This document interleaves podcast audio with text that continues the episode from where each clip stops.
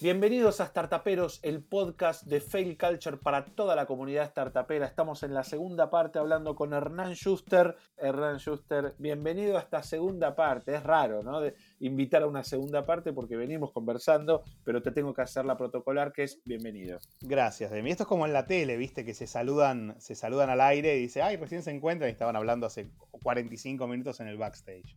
Eh, pero sí, ¿cómo estás, Demi? Gracias por la bienvenida. Hernán Schuster, venimos de conversar acerca de toda la historia de Speakers, toda la historia tuya startupera, cómo, cómo evolucionás, cómo mirás, cómo todo el tiempo estás regulando en el día a día tu negocio.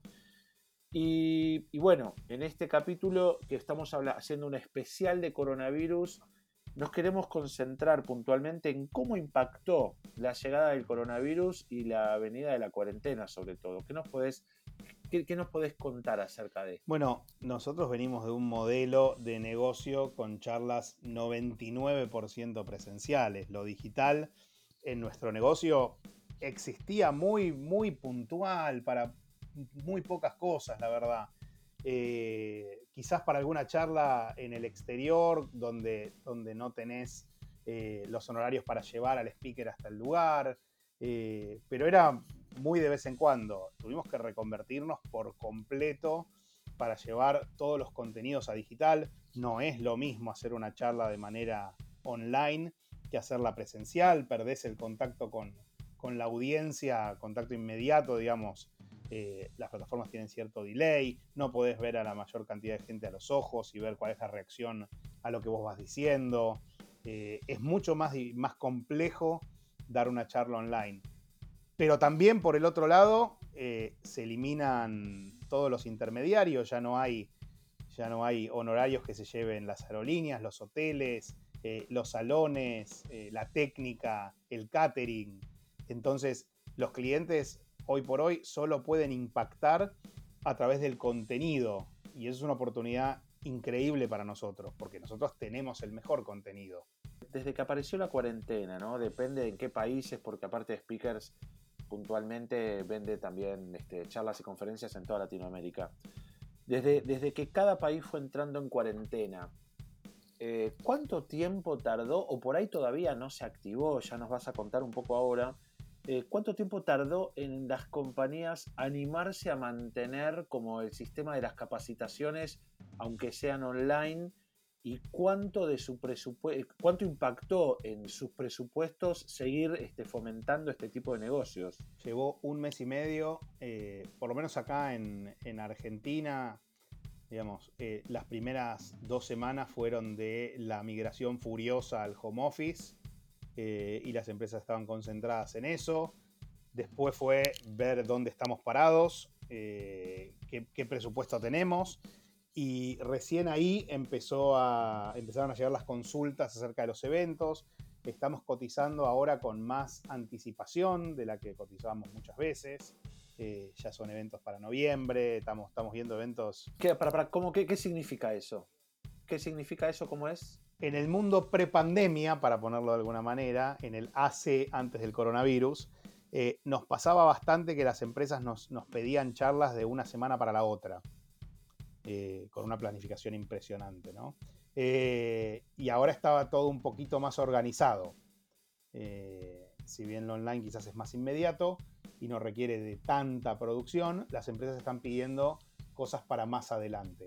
El gran problema que se nos presentó es que perdimos la referencia de, de honorarios. Porque ¿cuánto vale una charla online? ¿Cuánto? ¿Vale más? ¿Vale menos? Pero para. Sí.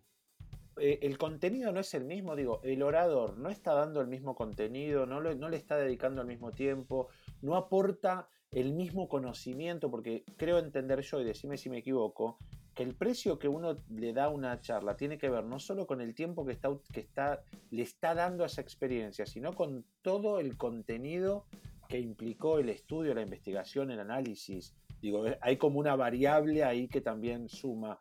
¿Por qué debería una charla valer menos si el contenido que uno deja es el mismo? Eh, a ver, eh, quizás no debería valer menos. No, no digo que debería valer menos. Lo que pasa es que hay una percepción diferente de los clientes de lo digital respecto a lo presencial. Estamos todos muy acostumbrados a lo presencial y estamos empezando a descubrirlo lo digital. Entonces, a priori los clientes dicen, eh, pero no vale lo mismo. Y en realidad, cuando vos te pones a pensar en el tiempo invertido, el tiempo invertido en una charla online es menor al tiempo invertido en una charla presencial, porque no tenés traslados. Eh, entonces, dos horas vos te ahorrás, el speaker se ahorra dos horas. Eh, por otro lado, también hay otra realidad. Eh, las compañías no están en la misma situación que estaban prepandemia. Hay muchas compañías con, que, sufrieron muchísimo los efectos de la cuarentena, la baja de actividad, empresas que tuvieron que, despedir empleados, que recortar salarios. Entonces es entendible que no puedan invertir la misma cantidad de dinero que, hacían, o que, hacían, sí, que, invertían previo a la cuarentena. Entonces. Hay que como repactar, ¿no? Hay que hacer como un nuevo pacto. Exactamente. Entonces estamos empezando a construir y es mucho prueba y error.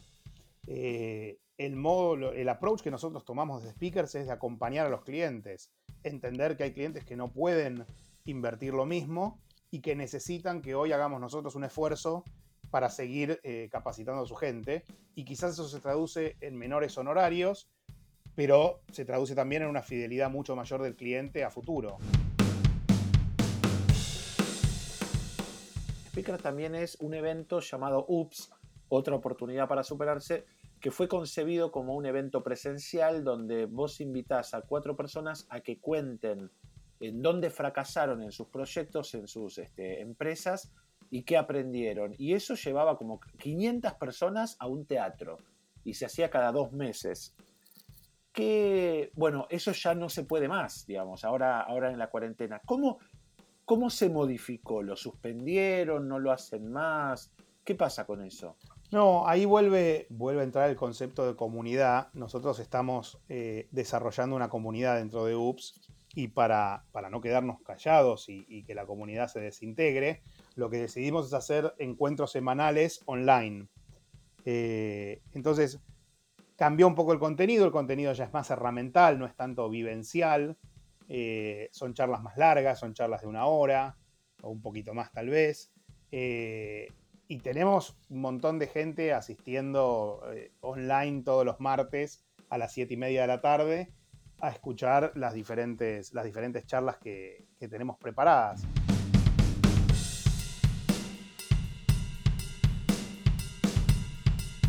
Eh, ya hace más de dos meses que estamos con esa modalidad, eh, porque estamos convencidos de que cuando podamos volver a lo presencial, vamos a volver mucho más fuertes, con una comunidad mucho más enganchada eh, que otros eventos que conozco que no están haciendo nada eh, para, mantener esa comunidad y que están completamente callados. A ver, para te, te, llamo un poquito a la reflexión. Eh, cuando vuelva todo a, lo presencial, experiencias como estas, como UPS, que, nacieron presenciales pero que están teniendo mucho éxito en el mundo virtual, se, termina la experiencia virtual y se vuelve a la, presencial, no existe algún modo blend, algún, modo este, que se mantenga en las dos patas.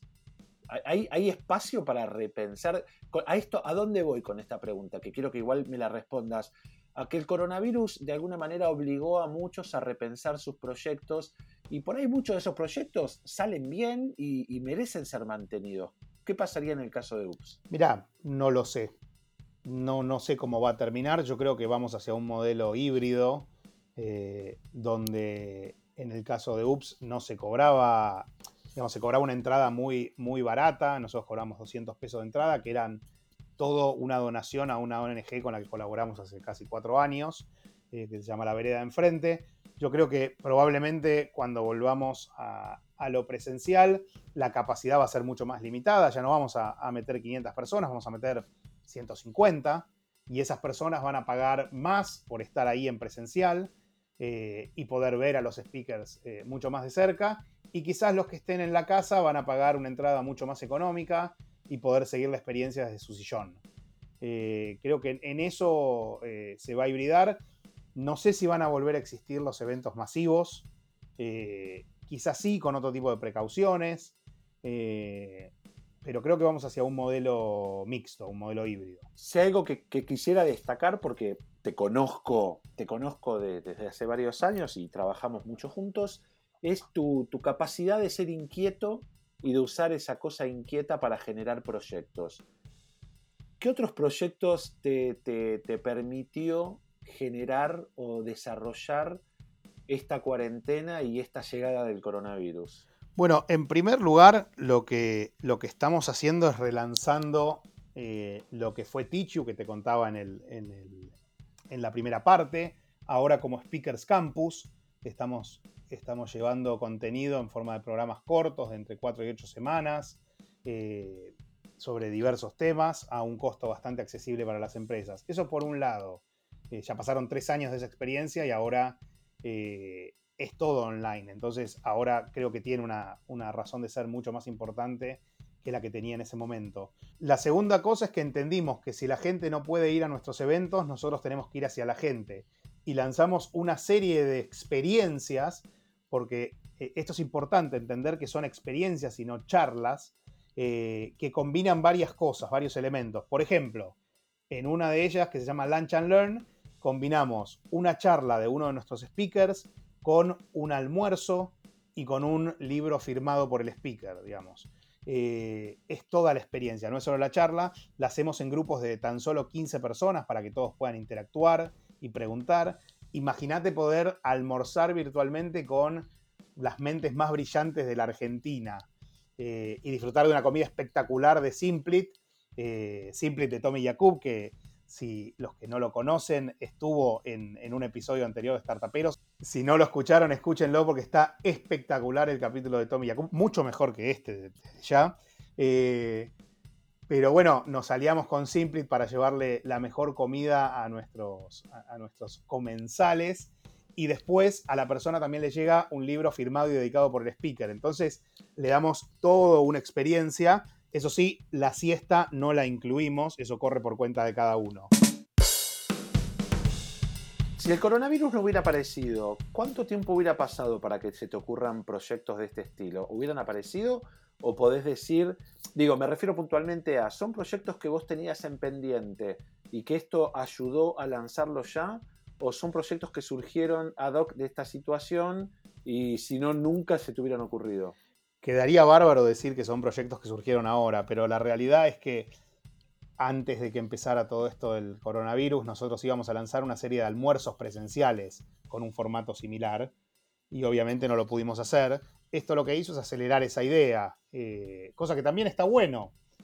Eh, y otra cosa que, nos aceleró también es la expansión internacional, porque cuando vos tenés que viajar a ciertos países los costos son, son más importantes Ahora podés llegar a cualquier país desde la comodidad de tu, escritorio eh, y eso implica que bajás los costos un montón. Entonces, creo que tenemos una muy buena oportunidad eh, en, países en los que veníamos explorando y poniendo un pie, como ser Colombia, Perú, Chile.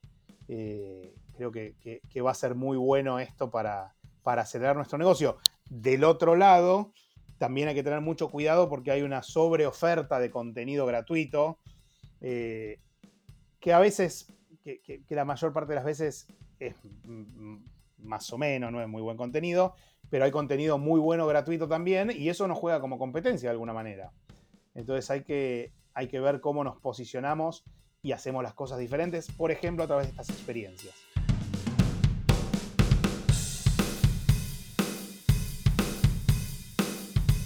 Bueno, y última, última pregunta para cerrar un poco la idea de cómo impactó el coronavirus en tu negocio. Em, vos venías de un negocio que era absolutamente presencial, ¿no? Charlas, oradores presencialmente dando sus conferencias en compañías o eventos donde personas eh, ofrecían sus experiencias a espectadores físicos. Y ahora, eh, por, por, motivos de, bueno, que ya conocemos todos, de cuarentena y de coronavirus, todo se volvió al virtual. Cuando se levanten las cuarentenas en los diferentes países de Latinoamérica, ¿tenés pensado cómo va a impactar nuevamente en tu trabajo esta cosa de que presencial sí, pero no tanto, virtual sí, pero no tan caro? Digo, hay como una tercera opción híbrida que vos nombrabas en la cual ya estés pensando para armar un modelo de negocios en, ese, en esa manera de pensar? Definitivamente, nosotros trabajamos con varias agencias de producción. Eh, nosotros nos ocupamos del contenido y a veces nos metemos en eventos mucho más grandes donde nosotros no hacemos la producción, las hacen otras agencias partners nuestras. Eh, y creo que puede ser una buena beta de negocio de producir charlas en un estudio eh, no, no el speaker sentado mirando a la camarita de la computadora, sino charlas producidas como si fuera un, escenario real, donde el speaker esté parado y haciendo, haciendo la misma charla y vos la disfrutes desde tu casa. O hacer eventos más chiquitos, como decía antes, eh, con 50, 100 personas en un teatro y que eso se streamee a, diferentes a diferentes asistentes virtuales. Bueno, y para ir cerrando ya este, esta segunda parte del podcast de Hernán Schuster y Speakers, algo que quieras decirle a los startuperos y startuperas respecto de lo que hayas aprendido en esta cuarentena, lo que quieras recuperar y lo que quieras y puedas transmitir a otro que por ahí no la haya podido resolver tan clara, tan redondita y tan rápido como, como vos? Eh, no sé, no sé si yo la resolví tan redonda y tan rápida. Creo que el, tema de rápido es la palabra clave. Creo que hay que tener agilidad, agilidad para leer el mercado y entender qué es lo que los clientes están pidiendo y poder diseñar productos que le peguen a esa necesidad. Eh, y como dije antes, tener flexibilidad. El mercado te va a ir llevando, el mercado te va a ir marcando por dónde podés ir y por dónde no y lo que tenemos que hacer nosotros es acelerar la velocidad de experimentación. Digamos, muchas veces hablamos de, uh, qué suerte, cómo la pegaste, y lo que no vemos es todo lo que hubo detrás, todos los fracasos, todas las fallas y todos los errores que, tuviste previamente para llegar a, ese, a esa versión exitosa del emprendimiento. Por definición, nosotros no podemos manejar el azar, porque justamente es eso, es azar, pero sí podemos manejar la velocidad con la que interactuamos con el azar. Entonces, el consejo que les doy es experimenten, hagan pruebas pequeñas, pruebas que no les, no les insuman eh, inversión, vayan testeando, vayan viendo la reacción de los clientes, que los clientes mismos les van a decir por dónde hay que ir. Hernán Schuster, startupero de alma, creativo eh, y un miembro más de esta comunidad de startupera. Muchísimas gracias por estar acá con nosotros. Gracias a vos, Demi, por la invitación. Me encantó esta charla. Y a todos ustedes, no se pierdan otros capítulos de Startuperos, los pueden encontrar en la red. Este podcast que sabemos cuándo empezó, no sabemos cuándo termina, pero si vos sos un startupero, una startupera y te sentís parte de esta comunidad, no dejes de seguirnos en todas las redes, solo nos tenés que buscar. Muchísimas gracias y hasta luego.